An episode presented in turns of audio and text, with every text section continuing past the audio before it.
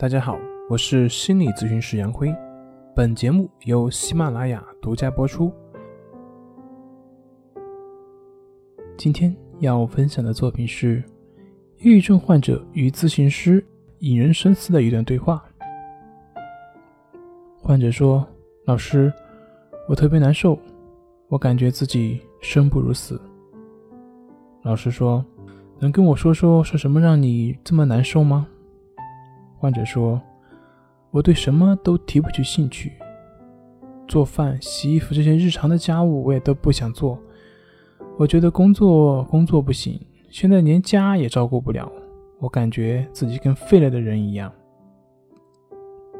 老师说：“嗯，你觉得对什么事情都不感兴趣，觉得自己对家没有什么贡献，是这样吗？”患者说：“嗯，是的。”老师说：“那还有什么会让你这么难受呢？”患者说：“睡不着，吃不下饭，有时候感觉胸口像有块大石头似的，喘不过气来。尤其是有那么一会儿站在阳台上，特别想往下跳。上次还是我先生把我给难住了。”老师说：“你的心情我非常理解。”你的身体感觉不舒服，有没有去医院去做检查呢？患者说已经检查了，而且是做的全面的检查，但医生说我的身体没有什么毛病，所以就建议我去精神科了。老师说那然后呢？患者说一听到精神科我就吓了一跳，当时没去，害怕医生说我是精神病。老师说那然后就一直没有去检查过吗？患者说：“然后回去之后又是特别特别痛苦，最后在先生的劝解和陪同下，我们去看了精神科的大夫。医生说我是抑郁症，然后开了包括白油解什么的一堆药。吃药头几天感觉头特别大，吐得厉害，脑子昏沉，感觉自己视力模糊。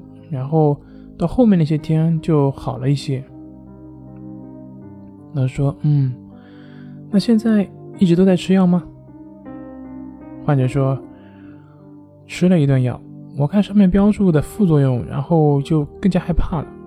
然后我就想，只要能挺住，我就不吃了。自从我知道了这个病，我就一直在网上查，也加入了一个抑郁症的贴吧。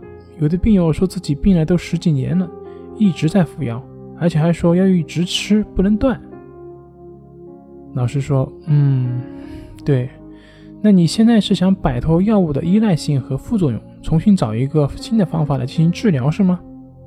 患者回复：“对。”老师说：“那你是怎么了解到我们这个方法的呢？”